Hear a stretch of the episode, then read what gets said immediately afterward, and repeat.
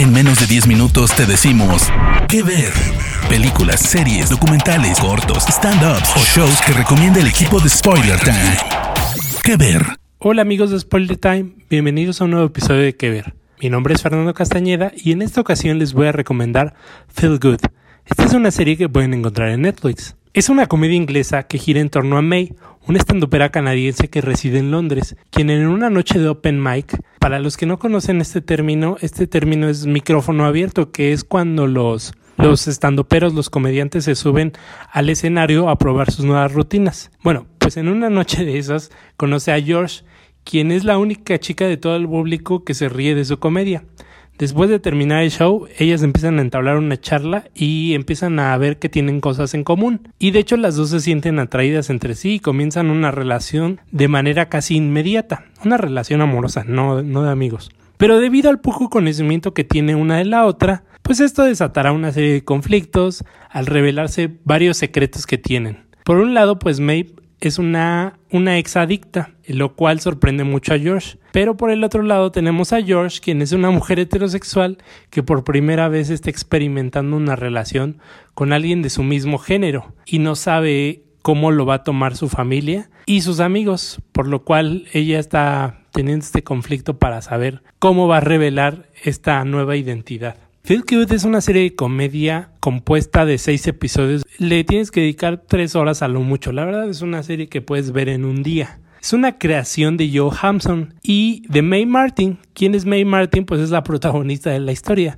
De hecho, por eso el nombre del personaje es el mismo que el de ella. Es una serie inspirada en su misma historia de vida, porque ella también es canadiense, es exadicta, por lo cual es una serie semi-biográfica. Esta historia es fresca, es divertida, es llena de humor, de mucho humor negro, el cual se refleja en cómo May tiene que enfrentar cada uno de los problemas de su adicción. Y a diferencia de otras historias, no lo hace desde la idea de juzgar a la persona, sino de entenderla y comprender que no se trata solo de sustancias, que la gente adicta puede ser adicta en todos aspectos, en lo personal, en lo familiar, en lo emocional, en las relaciones amorosas, incluso las sexuales. Por otro lado tenemos a George, que con ella se toca un tema muy particular que es la identidad de género.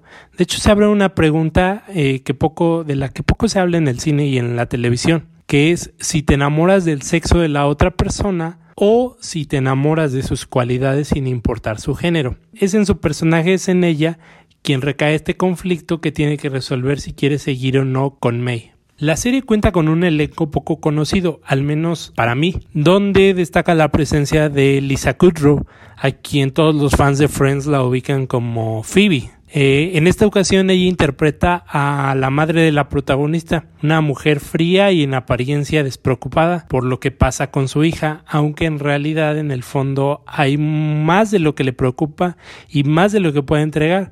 Es en el capítulo cuarto, si no me equivoco, donde hay un gran enfrentamiento con su hija, donde nos deja ver esa, esa relación que tienen ellas dos y me parece, o podría decirlo yo, es, es el mejor episodio cuando ellas interactúan. Feel Good es una serie de Channel 4 que es distribuida internacionalmente por Netflix, la cual sorprende por dar un espacio a una historia sobre el lesbianismo contada de una manera muy natural, lo cual es digno de destacar.